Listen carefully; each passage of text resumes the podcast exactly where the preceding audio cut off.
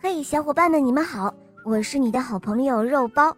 下面继续收听《跳进我的袋子里》第三集。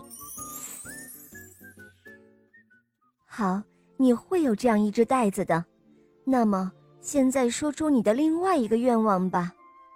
呃，我的另外一个愿望是，呃，我渴望能有一根棒子，不论我命令它做什么，它就会做什么。好。马上你就会有这样一根棒子的。说完，仙女就无影无踪了。一个袋子和一根棒子放在了弗兰西斯的脚边。弗兰西斯满心欢喜，他决定要试一试这两件法宝。他感到饥饿，就喊道：“我现在很饿，我需要一只烤松鸡，快到我的袋子里来。”只见“呼”的一下，一只烤好了的松鸡就飞进了袋子里。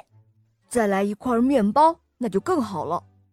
话音刚落，“呼”的一下，一只面包飘飘悠悠地落进了袋子里。呃，还要一瓶红葡萄酒。呼，又来了一瓶酒。弗兰西斯美美的吃了一顿。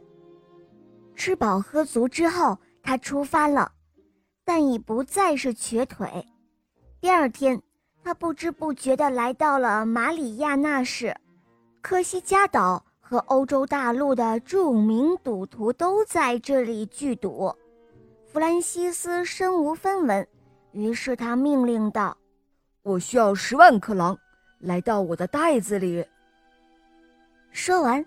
袋子里就装满了十万克朗。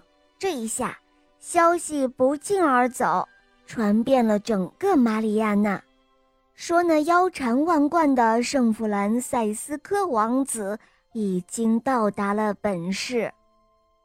这时候，我要告诉诸位小伙伴哦，魔王此刻也特别喜爱马里亚纳市，于是呢，他就变成了一位。风流潇洒的男青年，在牌桌上击败了所有的赌徒。当赌徒们的钱输得精光的时候，他就购买他们的灵魂。听说一个以圣弗兰塞斯科王子的名义出现的外国富翁到达了本市。魔王听了之后，毫不迟疑地装扮了起来，来会见这位王子。好了，小伙伴，这一集讲完了，你们来猜一猜，魔王会怎样对待弗兰西斯呢？赶快留言告诉我哦。对了，如果你想点播故事，想参加抽奖活动，如有不明白的地方，赶快在微信公众号搜索“肉包来了”，加入我们，在那里找到我来咨询哦。同时，把你想听的故事也告诉我哟。